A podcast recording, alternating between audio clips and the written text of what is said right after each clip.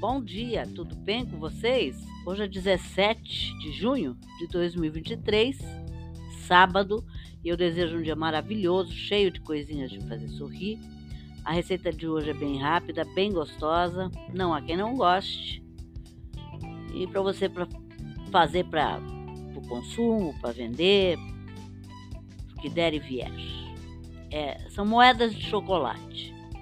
Os ingredientes que você vai precisar são 500 gramas de chocolate ao leite ou meio amargo, 150 gramas de frutas secas, pode ser damasco, passas, ameixa, 150 gramas de, de nuts, amêndoas, castanhas de caju, nozes, pistache.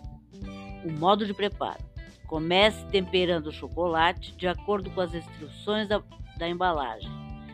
Em seguida, pique Pingue círculos pequenos sobre uma assadeira com papel manteiga, salpique as frutas e nuts sobre elas e leve à geladeira por 10 minutos para secar. Após esse tempo, retire com cuidado do papel manteiga e sirva.